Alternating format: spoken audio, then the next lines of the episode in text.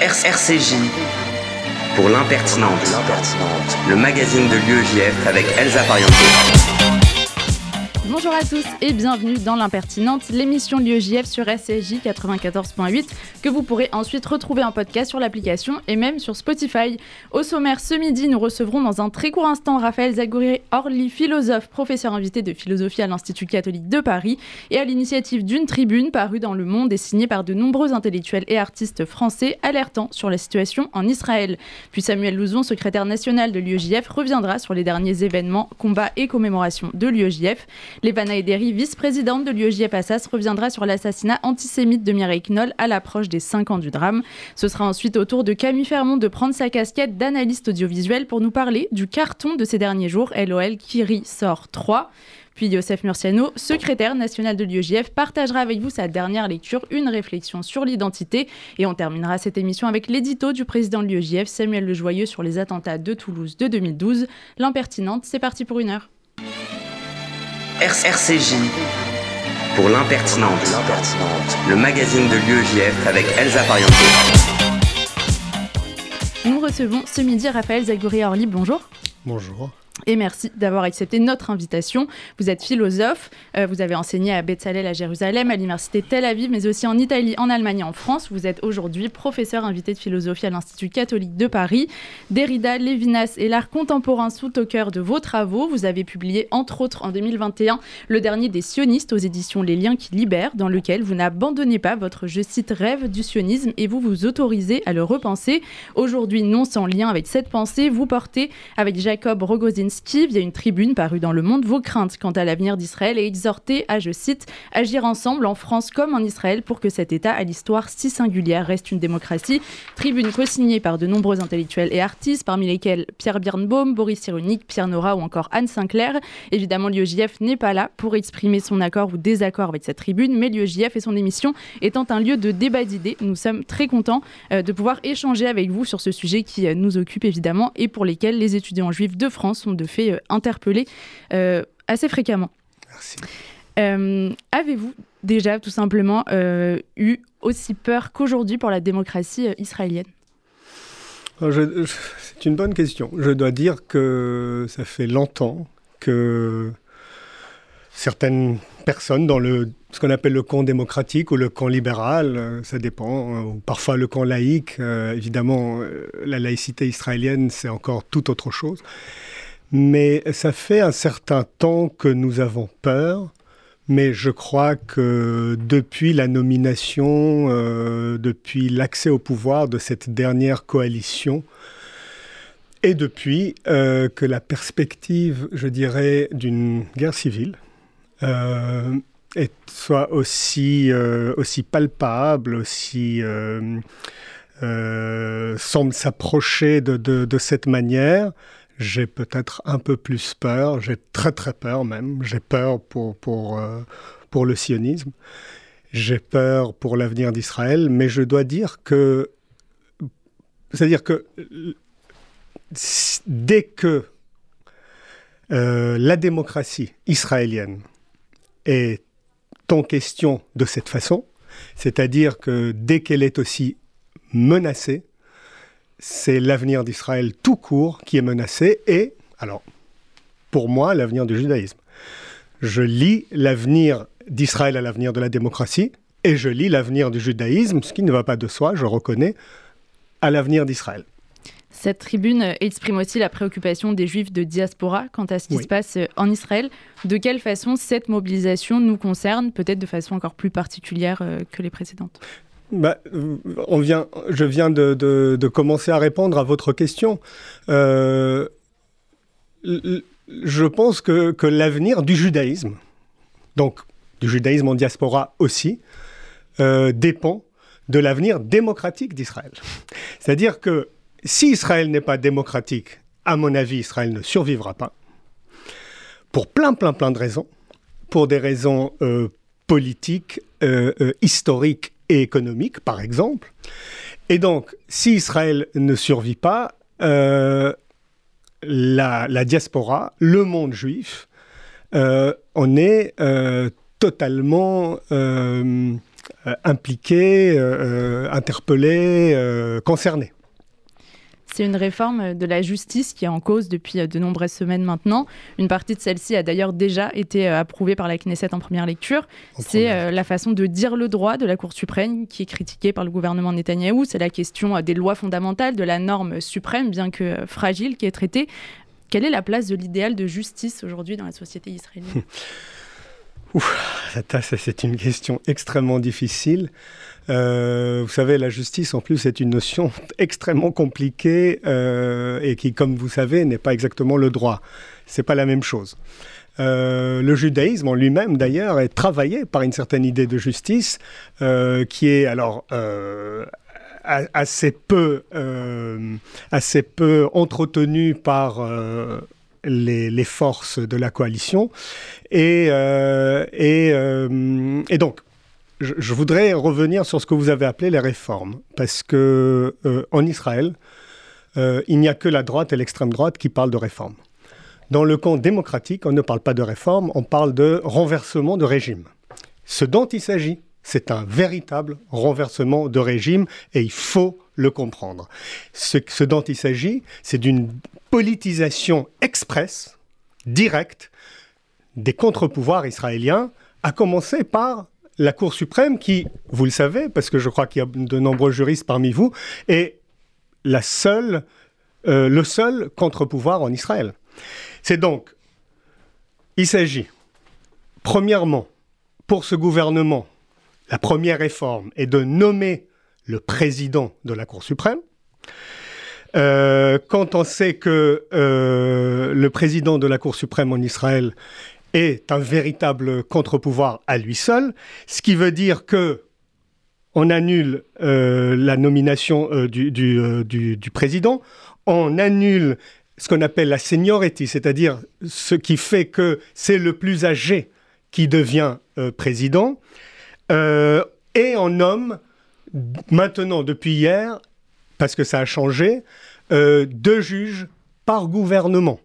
Quand vous savez, vous connaissez les rythmes euh, auxquels se, euh, changent les gouvernements avec une forte tendance à droite, voire à l'extrême droite en Israël, vu la question démographique dont on parlera peut-être, ça risque d'être le cas pendant très très longtemps prochainement. Ils vont nommer chaque fois deux, euh, deux juges de la Cour suprême, le gouvernement. On est en train de perdre complètement ce qu'on appelle la séparation des pouvoirs.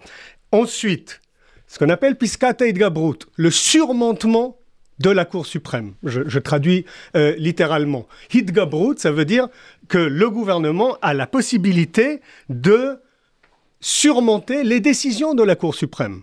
On vient déjà de nommer tous les juges. En plus, on va pouvoir surmonter euh, euh, le seul pouvoir critique dans un pays sans constitution. Et donc, on peut aussi changer les deux seules lois constitutionnelles euh, euh, d'Israël, dont la plus importante qui est euh, le respect de l'humain et sa liberté. Je traduis littéralement. Ensuite, c'est le gouvernement qui va pouvoir nommer ce qu'on appelle en Israël le conseiller juridique du gouvernement ce qui, je crois, en France, euh, c'est le système anglo-saxon, et euh, en France, c'est le, Conseil constitutionnel. L'équivalent, donc celui qui est là pour montrer les limites démocratiques ou en fonction des lois euh, constitutionnelles au, au, gouvernement. Ça va être, ils veulent que ce soit le gouvernement qui le nomme. Ensuite, vous ajoutez à ça la politisation, depuis deux jours, c'est dit clairement, de hum, Vadat, euh, Aprirot, c'est-à-dire la commission qui surveille les élections. C'est des mecs du Likoud qui vont surveiller les élections. Je ne sais pas si vous vous rendez compte du délire. Ensuite, vous ajoutez depuis quelques jours aussi l'Ishkata Statistica, c'est-à-dire la, commission de statistiques nationales, celle qui donne les statistiques au gouvernement, démographique, euh, nombre de minorités de telle ou telle, euh, nombre de naissances telle ou telle, les, les, statistiques économiques, tout ça, ça va être, ils veulent que ce soit un proche du Premier ministre. Donc, on veut manipuler les statistiques. Je veux dire, vous voyez, ce dont il s'agit, c'est absolument pas d'une réforme. Ce dont il s'agit, c'est d'ouvrir la porte à un régime autoritaire, à ce qu'on appelle une démocratie libérale. Mais dans le cas du judaïsme et de l'État juif, Israël est travaillé par des tentations qui ne sont pas seulement celles de la démocratie libérale, comme on dit, hongroise ou polonaise. Israël est travaillé par une tentation théocratique, thoracratique. Israël est travaillé par, une tentation euh, euh, euh, d'un État halachique. C'est-à-dire, c'est pas, c'est pas seulement que nous allons avoir des élections mais euh, sans, sans, euh, sans l'horizon euh, démocratique. Il va peut-être y avoir des élections, mais le pays, travaillé par ces, toutes ces tentations autoritaires et, et, et, et théocratiques, est soumis aujourd'hui à une, un véritable déchirure. Justement, Otto euh, Fersman écrit euh, Et même s'il n'est guère facile de déterminer la nature juive et démocratique de l'État, la Cour suprême garantit qu'Israël ne devienne pas une théocratie. Mhm. Et quelles que soient les, accusations qui ont pu être portées euh, à la Cour suprême, à la politisation de cet organe, euh, est-ce que pour vous aujourd'hui cet organe reste un rempart indispensable, le seul rempart possible euh, pour concilier judaïsme et démocratie en Israël? Alors, je voudrais juste dire deux, trois choses. La Cour suprême, la droite est au pouvoir en Israël depuis 40 ans avec des petites parenthèses insignifiantes, surtout en termes de changement, de réforme juridique. Euh, les juges de la Cour suprême ont tous été nommés par Netanyahou et ses amis. C'est-à-dire qu'ils sont tous de droite. Euh, ce dont il s'agit maintenant, ce n'est pas ça. Il s'agit véritablement de l'annulation du seul contre-pouvoir en Israël. Les relations entre le judaïsme et la démocratie, c'est très compliqué et c'est très complexe. Mais il y a quelque chose dans le statu quo jusqu'à aujourd'hui, dans le statu quo juridique, dans l'ambiguïté de État juif et démocratique, comme on dit, qui est cette formule qui a organisé la vie politique en Israël depuis le début, il y a quelque chose qui nous a permis de vivre ensemble. Il y a quelque chose qui nous a permis de vivre, nous, euh, libéraux, laïcs, euh, nous, euh, traditionnalistes, avec les orthodoxes et le sionisme religieux, qui est aussi un peu la force montante, idéologiquement euh, très très présente. Euh, c'est ça qui aujourd'hui rendu impossible la vie en commun. C'est-à-dire que moi, je ne veux pas que mon enfant grandisse dans un pays où euh, le statut de la femme soit déterminé par les rabbins. Moi, je ne veux pas que mon fils grandisse dans un pays où euh, les homosexuels sont euh, bannis euh, de cette façon de la société. Je veux dire... C'est ça aujourd'hui concrètement l'évolution de la politique israélienne Mais évidemment. C'est ça l'évolution, il faut le dire. C'est ça l'évolution. Et ils le disent clairement. Il, faut, il suffit de les écouter. C'est ça qui est dit. Et c'est ça qui est dit très clairement. Ce qui est dit, c'est même pire que ça. C'est que c'est ou judaïque, ou État juif, ou État démocratique. Je veux dire, ce qui est dit clairement, c'est que la démocratie est anti-juive. Ce qui est dit clairement, ce que nous, les laïcs, qui avons bâti ce pays, qui lui ont donné ces institutions et qui ont, qui ont autorisé la vie en commun, nous sommes des traîtres.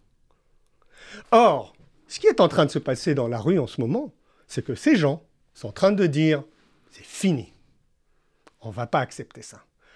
C'est pas possible que nous, qui faisons l'armée, qui sommes les généraux, je ne sais pas si vous, vous, voyez qui est en train de manifester, qui sommes les officiers, qui sont les pilotes, qui sommes l'économie, qui sont la high-tech, qui font des études, que nous, on va accepter de vivre selon ce dictat.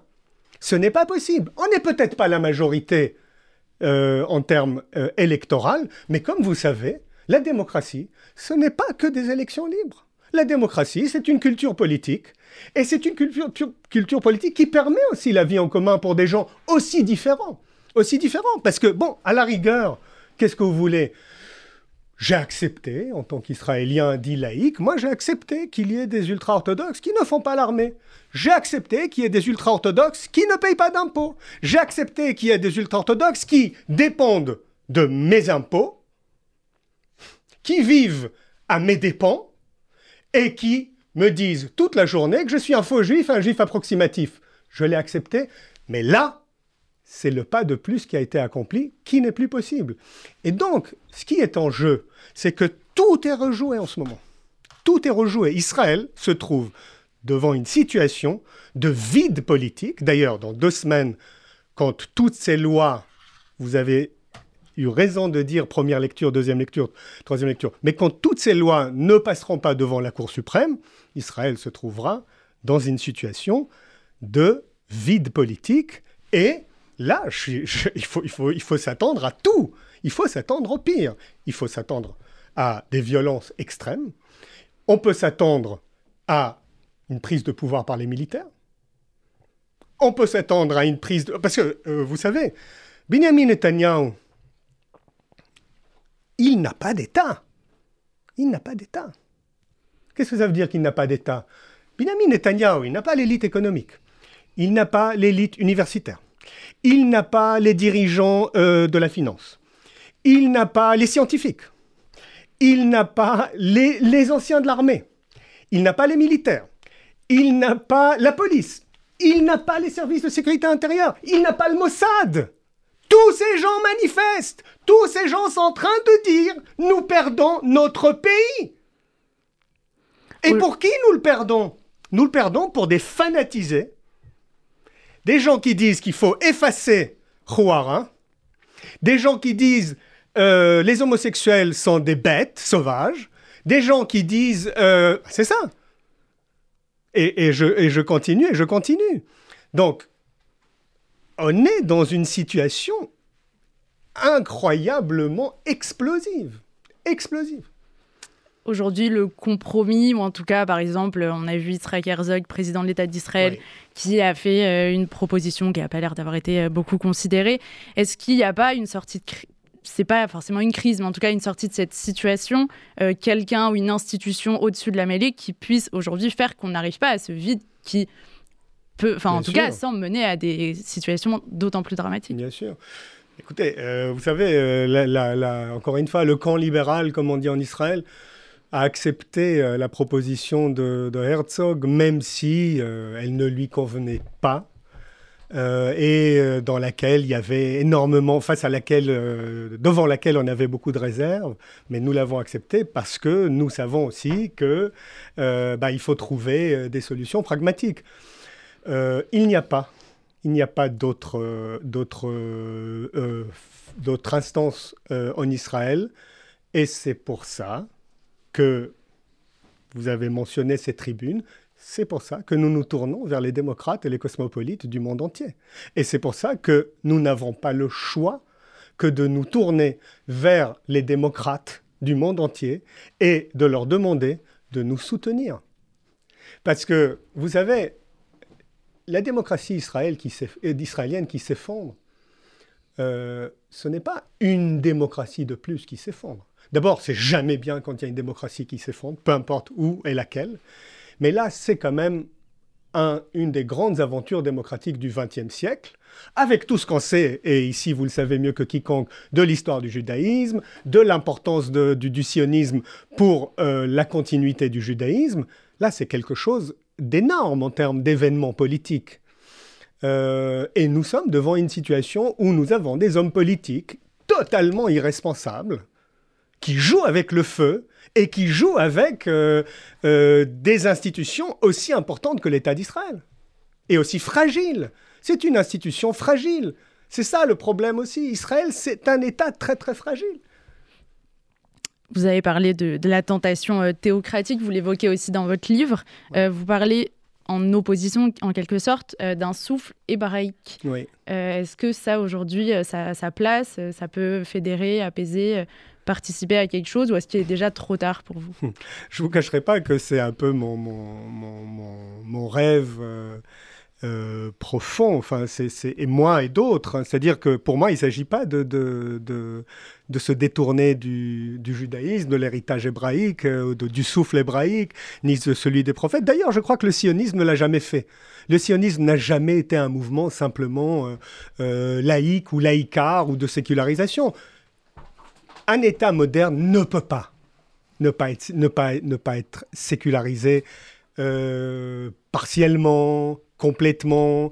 Un État moderne pour autoriser la vie en commun de minorités, de, personnes différentes, euh, ne peut que subir une forme de sécularisation. Le sionisme, n'a jamais été un mouvement purement et simplement laïcard. Le, sionisme est une façon de travailler, de retravailler le judaïsme.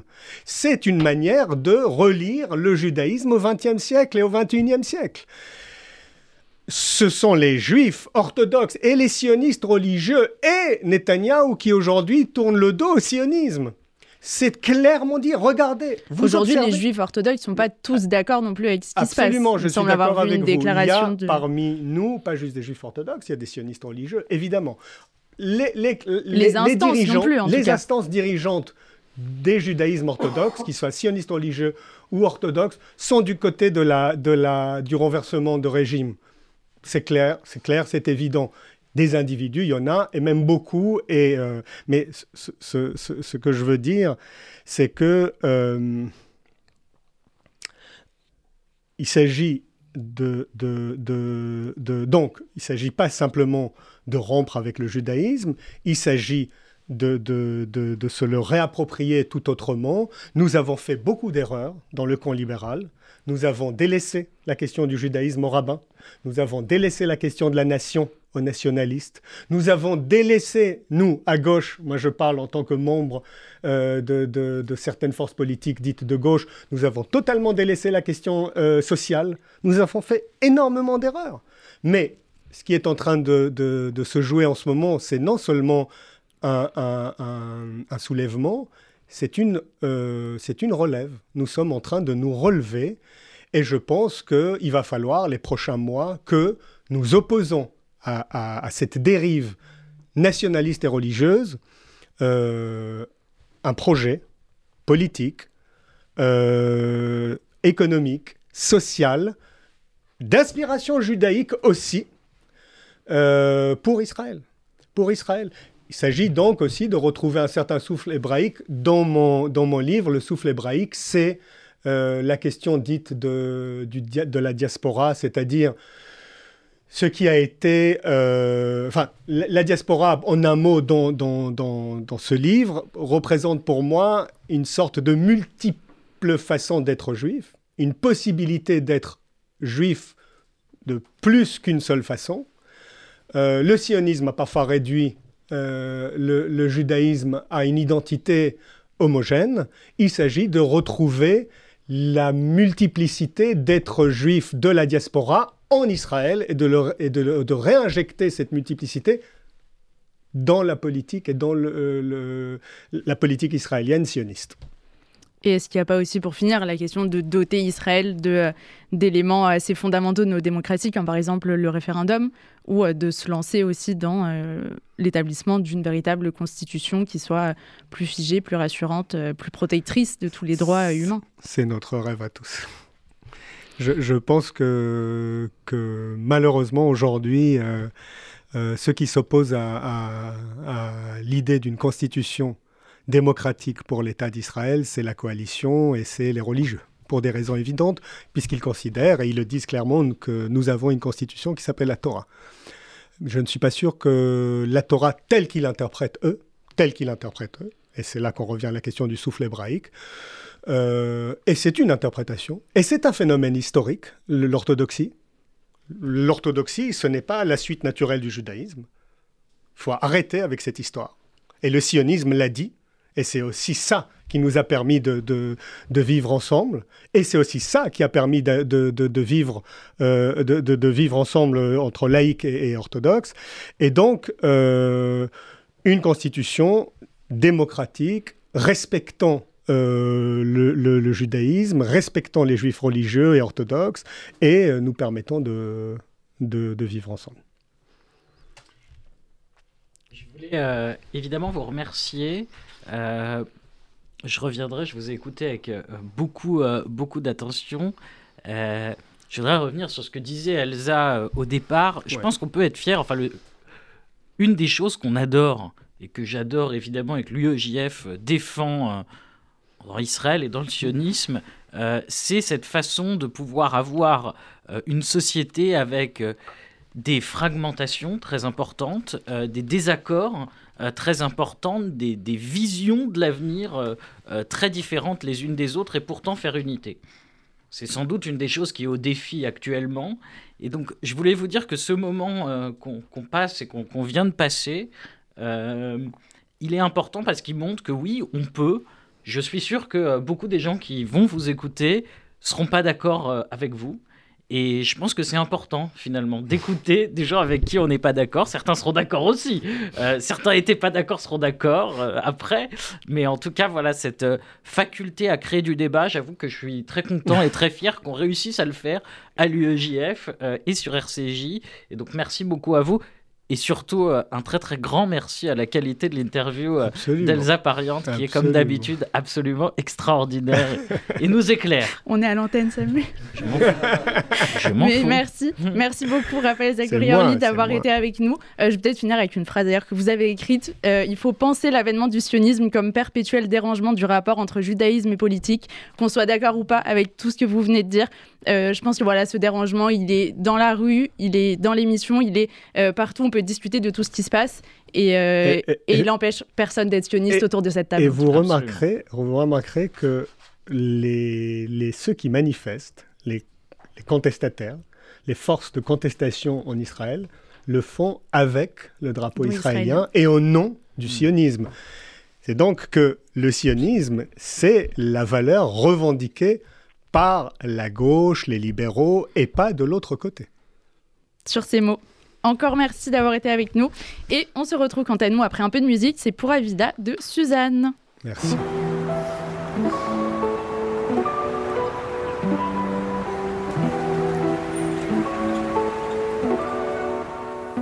Je lève la tête de mon écran, je vois plus la vie des gens, je profite de la vue. Je te regarde par ton café, les oiseaux sont venus chanter, c'est ça la vie de luxe.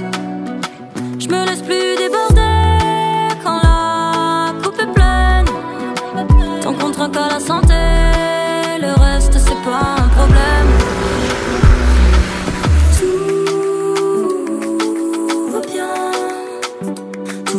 Va bien. Je penserai plus tard à demain. Je profite d'aujourd'hui, je prends chaque jour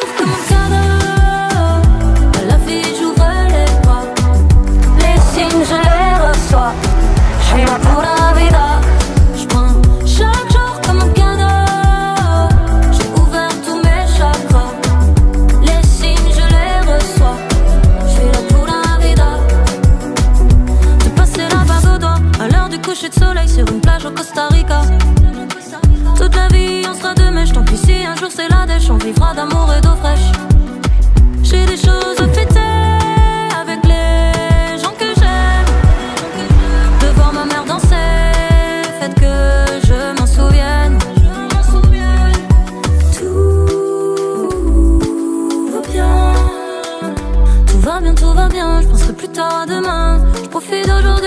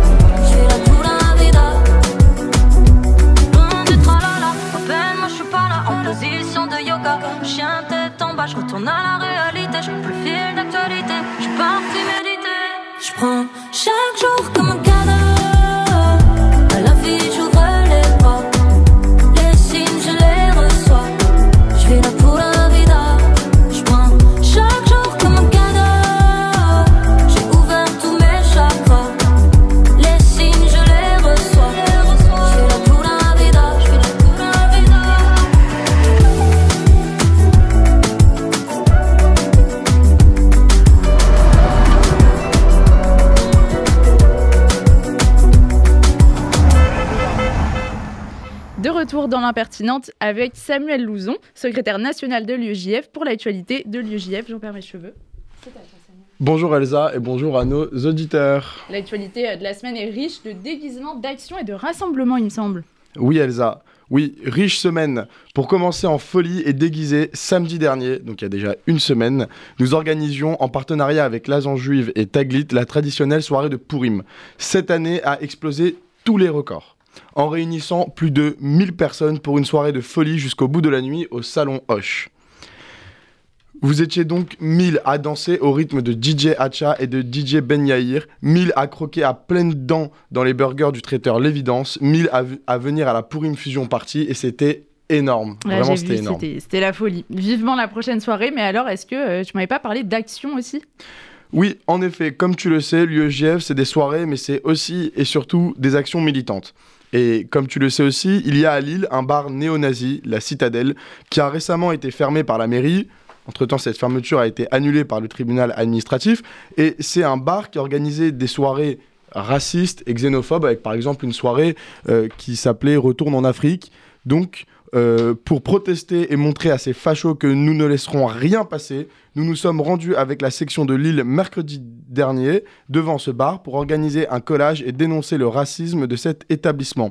D'ailleurs, un grand bravo à la section de Lille pour cette action militante incroyable de vous voir euh, toujours aussi mobilisé. D'ailleurs, je crois que ce n'est pas la seule chose que la section Lille a faite cette semaine. Et non, et non.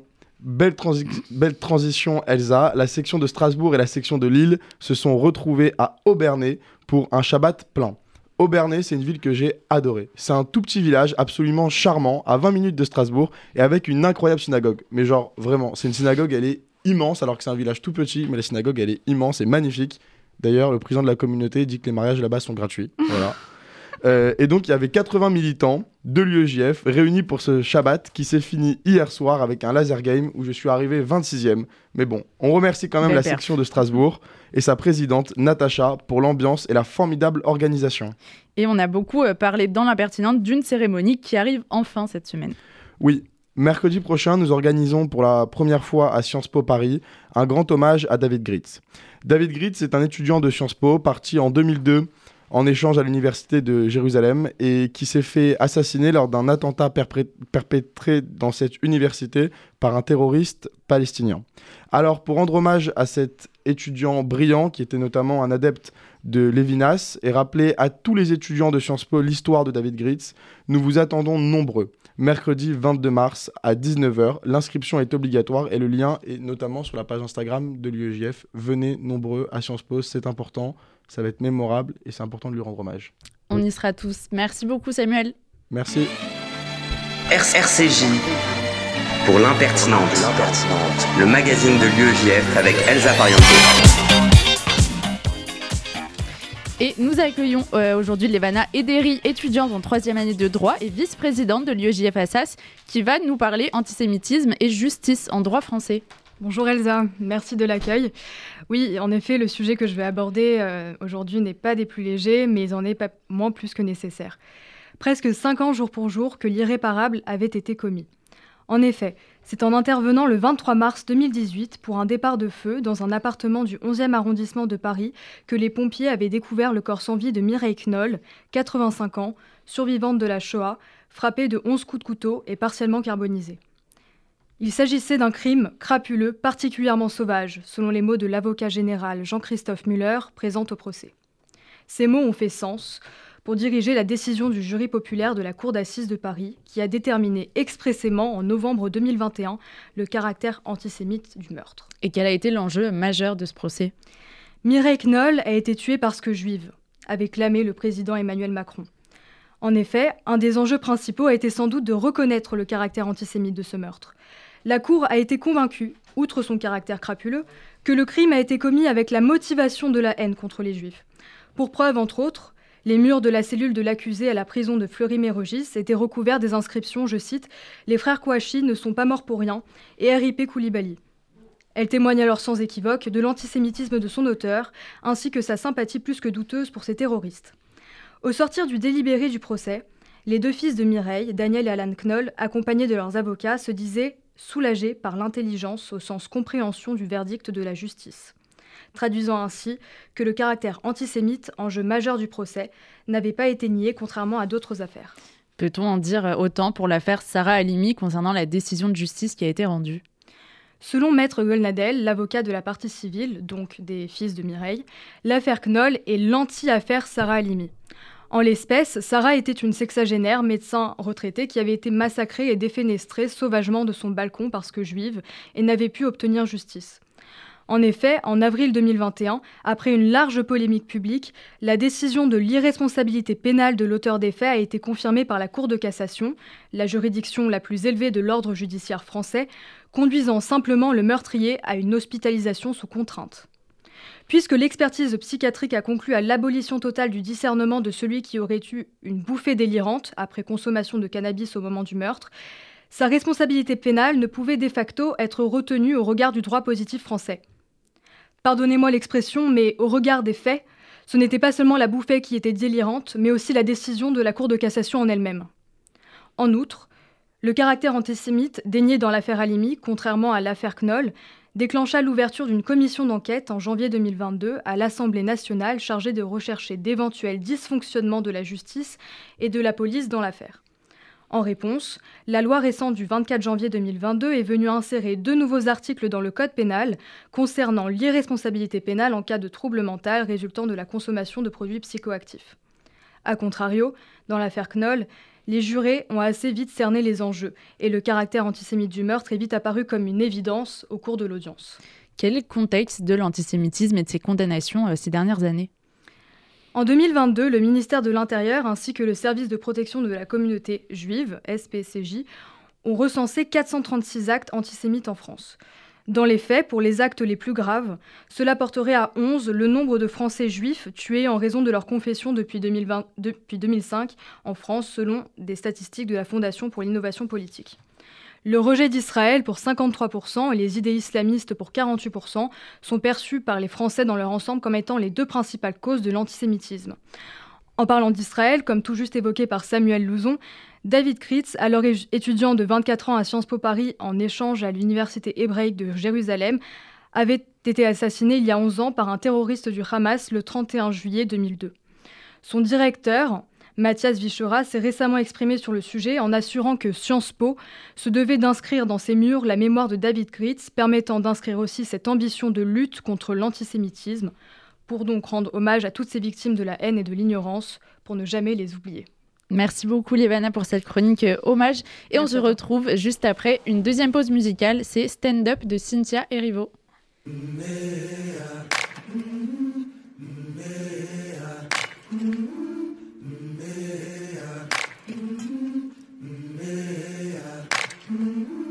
I've been walking with my face turned to the sun.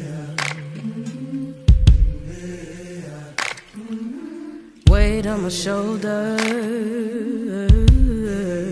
a bullet in my gun. Oh, I got eyes in the back of my head, just in case I have to run. I do what I can when I can, while I can for my people. While the clouds roll back and the stars fill the night, that's when I'm gonna stand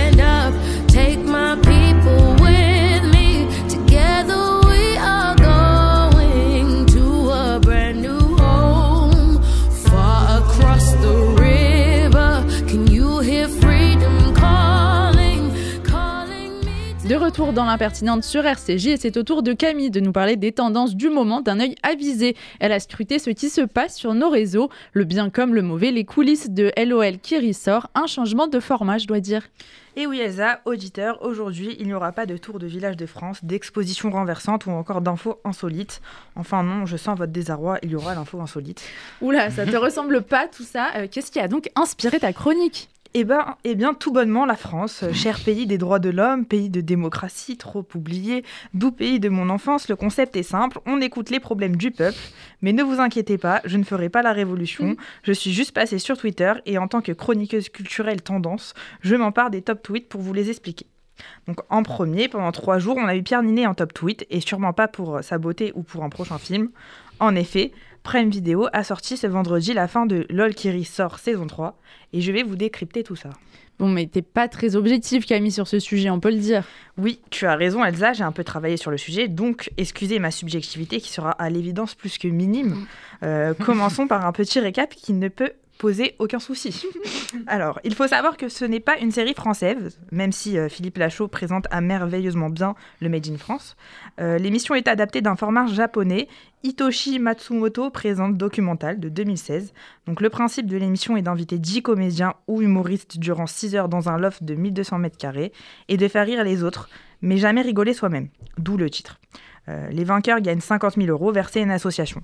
Et l'émission, elle a ensuite été déclinée en Australie, au Mexique, au Canada, pour venir ainsi en France, chez nous. Et pour cette troisième saison, Prime Video avait mis la barre très haute. En effet, un casting 100% humour avec des pointures de l'humour. Enfin, je vous raconte tout ça, mais vous avez sûrement dû voir les 200 stories de Joubeuse sur le sujet. C'est vrai euh, qu'on l'a vu passer un peu partout sur les réseaux, via nos amis, sur les affiches du métro, mais pourquoi autant d'engouement? Alors, d'un point de vue corporate, je dirais que Amazon Prime fait extrêmement bien sa com, mais aussi déjà euh, grâce au casting qui donne envie. On a trois acteurs qui ont gagné des Césars, donc Adèle Exarchopoulos, très dur à prononcer, euh, Virginie Elfira et Pierre Ninet. Des humoristes avec une carrière excellente, euh, comme euh, Gad Elmaleh, Jonathan Cohen, et j'en passe. Et une étoile grandissante du stand-up, Paul Mirabel. On a même du mal à avoir ses places. Euh, donc voilà, tout ça crée forcément un environnement qui donne envie. On se dit, tiens, mais ensemble, ça doit être quelque chose. Donc la série constitue un challenge pour les acteurs qui sont habitués à tourner euh, dans euh, des comédies. Et ici, une opportunité leur est donnée de montrer leur véritable personnalité. Et c'est ce qu'on a envie de voir.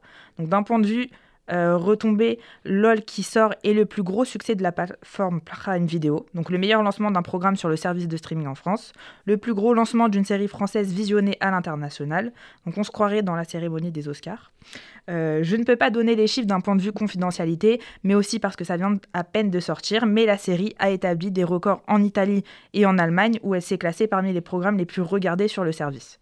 Donc devant de tels chiffres, les équipes euh, françaises d'Amazon ont décidé de produire une quatrième saison et rêvent à étendre son programme sur, les voies, euh, sur des voies différentes avec un spin-off euh, du programme spécial horreur qui devrait être lancé juste avant la saison 4. Donc l'idée est venue lorsque le plateau de la saison 3 de l'émission s'est retrouvé plongé dans l'obscurité. On s'est dit, eh ben, euh, la peur, ça peut faire rire. Je ne sais pas ce que ça va donner. hein. Et d'ailleurs, si vous voulez euh, voir certaines stars de l'humour pour la saison 4, il vous suffit de vous rendre sur le compte Instagram Prime Video et dire en commentaire qui vous aimeriez voir dans cette saison. Donc pour l'instant, Jamel Debbouze et Alain Chabat arrivent en tête. Euh, moi, je dirais Camille Cotin, parce qu'elle a le même nom que moi, mais voilà. Et euh, vous, vous verrez qui? Alors déjà, Chabat, je vais très pour. Ouais, de fou. Ouais, Jérôme Commandeur, il a déjà fait? Non Non, mais j'ai vu un truc où il, où il- il voulait aussi Jérôme Commandeur. J'ai lu un article. Moi, je pense que je serais excellent, personnellement. Ça y je est, je c'est pense son que je libre. Bah, en tout cas, euh, on a déjà hâte de la prochaine saison, mais euh, si ça rapporte autant, euh, combien ça coûte pour avoir un tel casting? Alors, si on parle de business, les chiffres sont parus cette semaine parce que effectivement, ça intrigue. Comment réunir autant de têtes d'affiche Eh bien, je peux vous dire que le cachet est attrayant. Euh, les participants sont payés entre 50 000 et 250 000 euros, et c'est beaucoup. D'autant plus qu'il faut rappeler que ce montant se fait pour 6 heures de tournage. Euh, une, un jour et demi à tout casser avec interview. Donc, on a trouvé mieux payé que Guénam. Et concernant l'animateur Philippe Lachaud, ce dernier est payé 1 million d'euros. Donc vous me direz que vous signez tout de suite, moi aussi. Mais ce n'est sûrement pas le cas de Jean Dujardin et Valérie Lemercier qui avaient refusé l'animation de ce programme quand ce petit bijou fut entre leurs mains. Et pour revenir à Pierre Ninet entêté, eh bien sans spoiler mais un peu quand même, lors de sa carte blanche, ce dernier a imité Thomas Pesquet. L'acteur a mis un aquarium sur sa tête et il s'est pris pour un astronaute faisant un passage express sur Terre pour récupérer ses clés. L'une des meilleures scènes selon moi est Thomas Pesquet lui-même qui a répondu sur son compte Twitter J'ai cru me voir. Et là, le Camille Bonplan, c'est maintenant. Si vous voulez rencontrer Pierre Ninet, parce que dans la série LOL, il vous a subjugué, oui, j'oublie son palmarès cinématographique, eh bien sachez que c'est possible, une offre vient de paraître, on recherche des figurants pour sa dernière série avec François Civil. Donc le tournage commence le 28 mars 2023, il faut avoir entre 18 et 65 ans, mais bon, à partir de 63 ans, ça commence à être tabou en France. Merci Camille. Et est-ce que, en deux mots, l'info insolite, pardon Eh bien oui, le sujet c'est la poubelle et euh, je ne vais pas, vous parler de cette invention, euh, mais euh, c'est celle d'une tendance qui est sur les réseaux sociaux. C'est celle du selfie poubelle en reprenant le slogan "Je serai la poubelle pour aller danser". Donc l'idée est simple, vous prenez votre plus belle robe de créateur si possible et vous montez sur une montagne de détritus. Quel est l'intérêt? Vous me direz aucun. Et donc j'ai essayé de chercher peut-être pour l'élection de Miss Poubelle ou euh, l'idée de se faire inviter par Ratatouille euh, à un dîner, où le rat se transforme en prince charmant, euh, c'est possible, on a déjà la robe. Et oui, il n'y a pas que les EI qui fêtent leurs 100 ans cette année, Disney aussi, et toutes les façons sont bonnes pour lui rendre hommage. Merci Camille.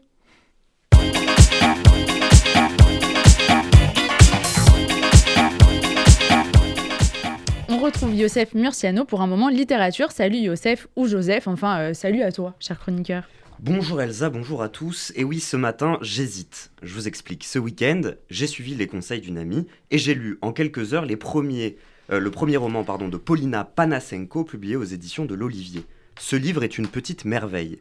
Dans ce roman autobiographique, l'auteur raconte son départ de Moscou, son arrivée en France, le changement de nom de Paulina à Pauline, l'impossibilité de communiquer dans une cour d'école de Saint-Étienne quand on ne parle pas français, mais aussi l'angoisse de trop en dire dans une forêt de Moscou et de trahir le secret familial d'une immigration cachée. Au fil des pages, on accompagne Paulina dans son apprentissage de la langue, depuis les premiers balbutiements, de rubans de mots, comme elle dit, jusqu'à l'effacement de l'accent, jusqu'à réussir à parler le français Jean-Pierre Pernaud. On la suit même jusqu'à devant le tribunal de Montreuil où elle exige de récupérer son prénom russe, de repasser de Pauline à Paulina. En bref, c'est un récit d'immigration où l'on lutte avec l'auteur pour maintenir son particularisme et où l'on creuse avec elle dans la France et dans ses racines russes et juives pour trouver un peu d'identité. Oui, mais pour toi, c'est quand même plus facile. Il y a bien écrit Youssef sur ton passeport, non? Et oui, mon prénom c'est bien Yosef, en hébreu, avec un Y en majuscule, un grand Y bien explicite, avec deux branches bien distinctes qui proviennent de la même racine. Et pas Joseph, avec son élégant PH à la fin, comme le PH de philharmonie ou de philosophie. Et pendant longtemps, je me suis posé la question dois-je me présenter comme Joseph? En France, certains prônent l'assimilation coûte que coûte et parlent du prénom comme une marque de rattachement au pays d'accueil. D'autres, comme Paulina, se sont vus obligés de changer de prénom à la naturalisation et sont condamnés à faire appel devant un tribunal pour récupérer le nom d'une grand-mère juive qui cachait si bien son judaïsme qu'il n'en reste plus que le prénom. Et la lecture de ce livre t'a donné une réponse à ta question, Youssef ou Joseph? Bien, ce que j'ai compris avec tenir sa langue, c'est que tout ça est un combat personnel. Il n'y a pas de réponse objective à la question un immigré doit-il changer de prénom? Ni à l'autre question, plus incarnée, un immigré doit-il appeler son fils en français, en hébreu ou en arabe?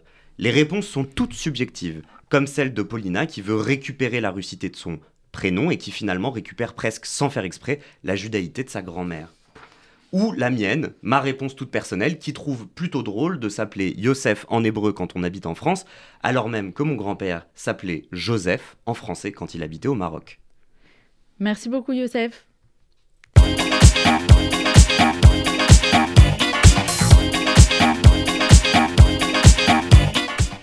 Les semaines se suivent mais ne se ressemblent pas toujours pour les étudiants juifs de France. Il y a 15 jours, nous parlions de la joie de Purim et promouvions une parole juive positive et universaliste. Aujourd'hui, le calendrier nous ramène à une actualité plus sombre. Nous avons parlé de Mireille Knoll et de David Gritz. Tu voulais, quant à toi, Samuel, revenir sur l'attentat de l'école Ozaratora perpétré le 19 mars 2012.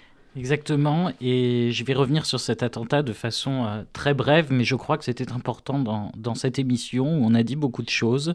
Euh, D'abord avoir une pensée euh, pour les victimes, toutes les victimes euh, de l'école, les militaires également. Ensuite, un coup de gueule. Encore une fois, euh, en ce jour de commémoration, hier, on a entendu un silence absolument assourdissant. Tellement peu d'articles, tellement peu de réactions. On a l'impression, c'est ça que je voulais dire, que je vais dire rapidement, mais qui me semble très important, on a l'impression que profondément, personne n'a réellement compris le sens de cet attentat. Disons-le, cet attentat, il montre que, un, c'est la première fois qu'un terroriste islamiste s'attaquait à une école, il montre que l'antisémitisme, c'est une part essentielle de l'islamisme. Je crois que si l'on veut, dans la société française, avoir une vraie action euh, complète et importante contre l'antisémitisme et contre l'islamisme, il va falloir un jour remettre au centre de l'attention la commémoration et l'analyse juste de cet attentat d'Otzar Torah. Donc je crois que euh, on ne peut pas seulement le commémorer tous les dix ans. Donc en cette onzième année, j'ai une pensée pour les victimes euh, de l'attentat d'Otzar Torah. Merci beaucoup Samuel et on se retrouve pour l'impertinente le lundi 3 avril, toujours à 13h.